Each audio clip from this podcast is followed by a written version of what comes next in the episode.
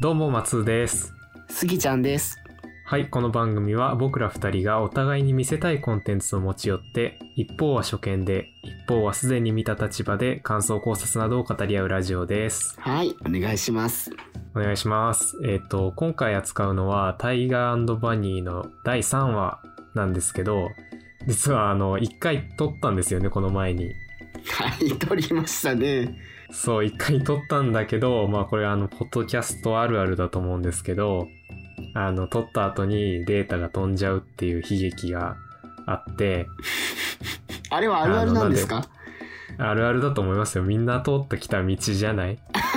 じゃあ今わかる人はもうこれを聞いたから、ああ、もうあるあるってなってそうるから。そうそう、もう、ヘドバンぐらいくうなずいてると思う。うん。そう、だから、ここれ実は2回目なんですよ。この3話の感想を取るの。そうね。そう。まあだから厳密に言うと初見じゃないラジオなんだけど、まあそこはちょっと、ちょっと見返しちゃったよ。あのー、内容忘れそうになったから、2回目見ました。2回目もう一周、ちょっと見て、あー 忘れる前にと思って。じゃあ2回目ラジオっていうことで今二回回は行きたいと思います。はい。えー、じゃあタイガーバニー第3話、こちらサブタイトル英語、スギちゃんお願いします。はい。Many a true word is spoken in jest. 嘘から出た真実。お見事。いえいえ、どうも。てかはい。まさに今回の初見ラジオを突然裏切るような2回目ラジオなんでね、すごい副題もぴったり。嘘から出たね、真実っていうことで、今回ちょっとまあ、まあ嘘っていうかね、まあ、2回目だからこそ。だっていうことで、まあうんそれは真実っていうことでちょっとやっていきたいんですけど、はい。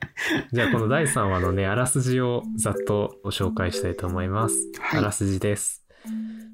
コテツとバーナビーの2人は相変わらず息が合わず、シミュレーションでも失敗してしまう。そんな中、ヒーロー TV のプロデューサーアニエスの企画として、バーナビーのプライベート密着取材が始まる。アニエスに説教され、コテツはいやいやバーナビーの取材に付き合うことに。しかし、取材で訪れたビルに爆弾を仕掛けたとの脅迫電話が。コテツとバーナビーのコンビは、このピンチを切り抜けることができるのか？というお話でしたね。はい、そうでしたね。はい。スギちゃん、こちら、どうでしたか？なんというか、タイガーバーナビーのこのコンビっていうところにこう、焦点が当たったエピソードでしたけど。うんうんうん、そうでしたね。やっぱりいつ見ても、まあ、2回目見てもやっぱりこの話新鮮というかというのものまず、まあ、最初の設定からいくとそのまずこの話の始めってそのヒーローの日常を撮るみたいな場所から始まってて。はいはいはい。でそのえヒーローの日常を撮っちゃうの？っていうとこその驚きから始まって。あのなんかトレーニングルームみたいなところが今回初お目見えでしたけど、そうそうそうそう。みんな同じところで一応トレーニングしてんだみたいな。そうそうそう。なんか、ああ、ああいうなんか部活スタイルなのねと思って。うん、筋トレマシンとかあってね。筋トレマシンとかがあって、みんな一緒にやってる中で、まずは練習して、みたいなうんところで、でね、まあ今回の話で一番大きな出来事っていうのは、その、まあ超高層ビルのうん中に、まあ爆弾が仕掛けられるという。で、まあ僕、これをね、タイガーバニーを、まあ、いつも学校までの行きしなと帰りしなに見てるわけなんですよ。はいはいはい。で、ちょうど僕、当倍でみ、当倍速度で見たら、朝、バスに乗るからバスを降りるまでの段階で、えービルに爆弾が仕掛けられたぞっていうところまでが朝見えて、ああ、そこで降りる時間になっちゃったんだ。そうそうそうそう、になって、で、なる時に降り、で、降りちゃったから、日中めちゃくちゃ気になってて、めっちゃハマってるじゃん。そうそうそうそう、えーもう、あるあるな、いわゆるもうあるある事件じゃない。ヒーローものでいけば。そう、お決まりというかよくあるパターンでね、あの、爆弾から2本ケーブルがの伸びてて、上か下かっていう。そで、その辺まで見てから、降りたから、その帰る時になって、あれ？あの話って全部見たっけ？あれにしては、オチを覚えてねえなと思って、夕方ちょっと混乱したのよ。ああ、なんかもう見たような気分に一瞬なったけど、そう。あのもう最後のあの爽やかソング聞いたっけと思って、あのーえエンディングのね。エンディングの二人でバイクでこう、ブーンっていく。そうそうそうそうね。あれ聞いたっけと思って、えそれかちょっと寝ちゃってたんかなと思ったりしたんだけどよ。見たら、帰り、見たら、なんちゅう、なんちゅう終わり方をしとるねんと。まさかの上か下かって上だっつったら、あの、小鉄がね、そのビル、高層ビルの天井を突き破って、そしてバーナビーが爆弾を切り上げて、ビルの上で大爆発っていうね。もう、なんか、なんていうの、一日中どういうオチやったっけで考えてて、いやまさかのそうそうそう、昼間とか夕方思ったのは、あれもしかしたらあれは偽物の爆弾やって、あの、ヒーロー TV が仕掛けたなんかドッキリやったんかなと思ったのよ。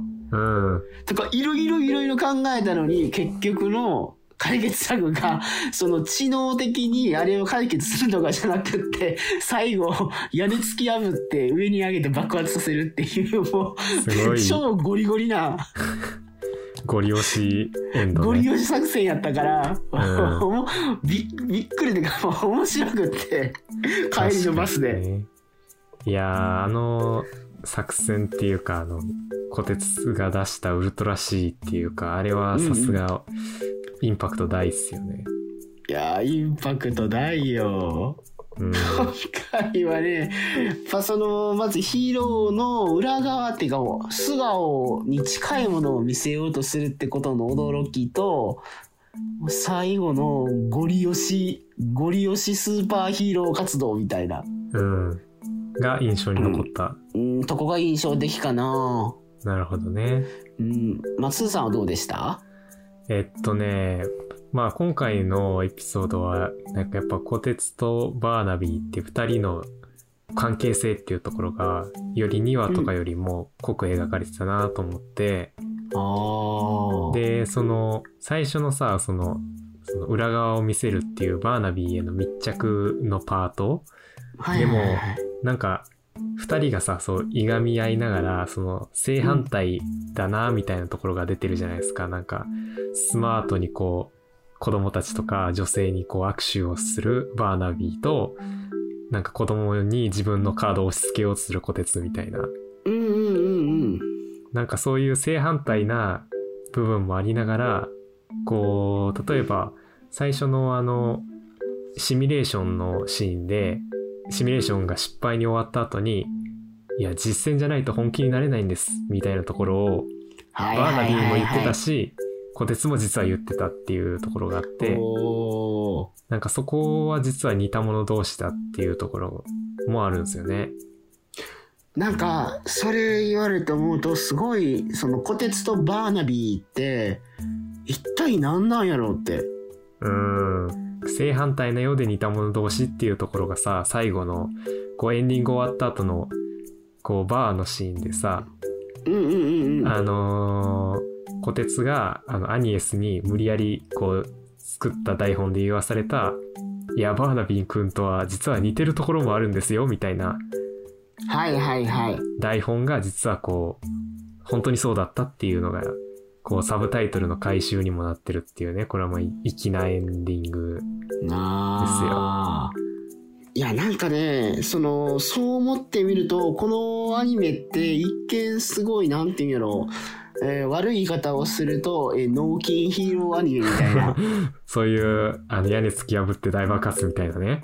そう、かと思いきや、ど、なんか、主人公とか登場人物の関係性っていうのは、なんかその、磯野と中島みたいな、あんな簡単なもんじゃないんだなって。確かに。磯、磯野と中島、おい、あの、中島野球しようぜぐらいの、なんかすごい単純な仲ではない。お互いこう、なんだろう、認め合いつつも、いやー、一体だ、何なんだよ、あの、あのバーナビーという男は。確かにね、こう、1話、2話、3話ときて結構、虎鉄のね、おじさんの方のキャラは結構固まってきたけど、バーナビーはまだミステリアスなところがあるから。よねなんかよくわからんな。うん。で、あと、なんかもう一個さ、気づいたところが、バーナビーが、あの、密着取材のところで、子供たちとか、女性とかにこう、サインしたりとか、握手したりとかしてたじゃないですか。うんうんうん。で、なんかそれがこう、街の人が思い描いてるヒーロー像っていうのをバーナビーががんこうちゃんと演じてるっていう。うんうんうんで、他のヒーローたちは一応まあいるんだけど、正体を隠して活動してるわけじゃないですか。うん。だからその、普段の状態でも、こう、会うことができるヒーローっていうのは、あの市民の人たちにとっても珍しいわけで、バーナビーってあれか。暴露系 YouTuber 存在。一体何なの彼は？そうなんですよね。まあちょっとその、ネタバレにもなるんであんま言えないんだけど、うんちょっとそこにもね、ちょっとちゃんと理由があるんですよね。そうなんよね。なんか今ね、今、バーナビーというものを見ると、えー、生きた系、えー、生きた系ロン毛、ロン毛サラサラお兄さんなんやから、好感は持てへんのよね。なるほど。まだその段階うん、え、その段階ってことは変わってくるの？イメージ変わが。ってくると思うなええ今は絶対どう見ても、小鉄さんの方が応援したいし人間味があるし、もう、あ彼こそ素晴らしい人だと思えてだね。こう、やっぱ、う。うんん、どこら辺かなもうあと、5、6は、このね、えあのー、タイガーバニーって確か全25話ぐらいなんだけど、10、12、3話ぐらいを過ぎたあたりで多分印象がガラッと変わると思うな。その、バーナビーが丸坊主にするとか？そういうわけではなく？あの、そういうちょっとあの、なんでしょうね。見た目の印象ってわけじゃないです。あの、なんで彼があんなにその、市民の前に素顔で出ていったりするのかとか、そういう全部が？いやー、そこら辺ちょっと楽しみにしていただけたら。ええちょっと楽しみやね。はい今はちょっと、小鉄さん推しなので。はい。まあね、それはわかります。それは僕もそうだったんで。ええはい。ええで、あれですね、その最後、今回のエピソードのラストで、ブルーローズのね、えーっと、はいアイドルヒーローであるところの、そのブルーローズの正体であるカリーナちゃんっていうのが、まあ、最後出てきたんだけど、あの、ピアノ弾いててね。うんうんうん。うん。で、で次回の第4話は、ブルーローズの回っていうことで、ちょっとそこら辺も、ブルーローズが、まあ、コテツとかバーナビーにどうやってこう関わっていくのかっていうのを、まあ、楽しみに、ちょっと第4話も見ていただければなと思います。うーん、あの、これも嘘から出た真実じゃないんですけど、はい、なんですか？けど実は前回収録の時は、あの、うんエンディングが見えた瞬間に、もうちょっとうん面倒くさくて切っちゃったのよ。それ以上先見るのやめてたのよ。いやー、よくないな。現代人のよくないところ。待ってない。エンドロール待てない人ね。そうそうそうそう。もう終わった瞬間、あの夜景が出てくるやんか、エンディング絶対。はい、あの、ギターのね、爽やかなギターがかかって、そう、爽やかギター係の夜景見えでもうブチッと切ってたのよ。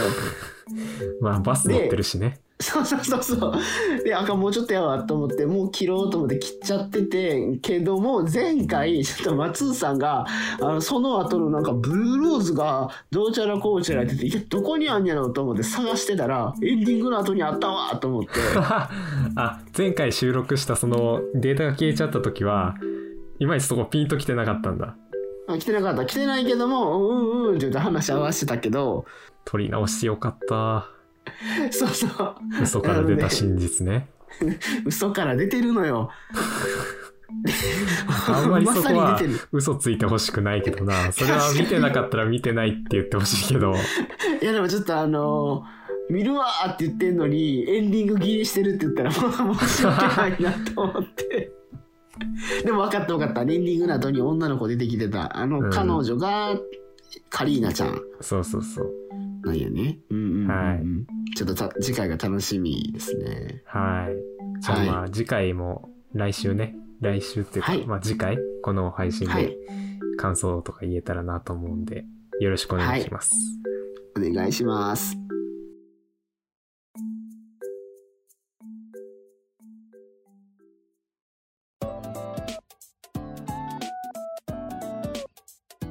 はい、えーエンディングです。こう対話につながりで言うとさ、うんうん。あの YouTube の人気チャンネルのあの The First Take っていうさ、音楽の一発撮りのやつでさ、このああれそういう番組だったの？そう、そうですよ。あれ生、かしたお兄さんとお姉さんたちがなんか歌うやつじゃないんや。ご存知ないっすか？いや、あの、見たことはあるんやけど、あの、ちょっと、いぎった系の人たちがやってはる、ただの音楽番組やと思ってた。あのーそ、一発で撮るっていうのが一応、ファーストテイクって言ってるんでね。やからあの名前使ってんの知らんかった。そうそうそうそうへえ。がやってて、その、で、その中で、この、うんポッドキャスト収録してる時点のちょっと前に、あの、うんうんうんこのタイバニの主題歌を歌ってるユニゾンスクエアガーデンが登場して、うんで、へーこのタイバニの主題歌のオリオンをなぞるをファーストテイクしてましたね。あのー松さんに送っていただいて、えっと、冒頭10秒ぐらいだけ見て、ああ、あれやあれやって思ってた。冒頭10秒だとまだ歌ってないじゃない。いや、あの爽やか音楽で、もうわか、もう十分や、あの、感覚は。感覚は、まださ、あの、ギターこうやってさ、かけたぐらいじゃない？それ、そうそうそうそうそう。見て。ああ、毎すごい良か朝ったから聴いてるやつやと思って。うん。いやいや、まあね、曲もいいですから。はい。確かに本当にいいのは本当にいいよね。うん。まあ、というわけでね、次回もこのポッドキャストでは、対話にの、こう引き続き第4話ですかね、を取り上げていきたいなと思います。はい。はい。ぜひね、リスナーの皆さんも、対話にを何かしらのなんか配信とかで見ていただけたらより楽しめるんじゃないかなと思います。はい。お願いします。この番組が面白かったという方は、ぜひ番組のフォローをお願いします。新しいエピソードが更新された時に、アプリとかですぐわかりますので、よろしくお願いします。えーはい。感想のお便り、見てほしい作品のリクエストなどは、初見ラジオアットマーク Gmail.com、syokenradio アットマーク Gmail.com にお,、お寄せください。えー番組ツイッターもあるので、ぜひフォローお願いします。それでは、えー次回もお楽しみに。さよなら。さよなら。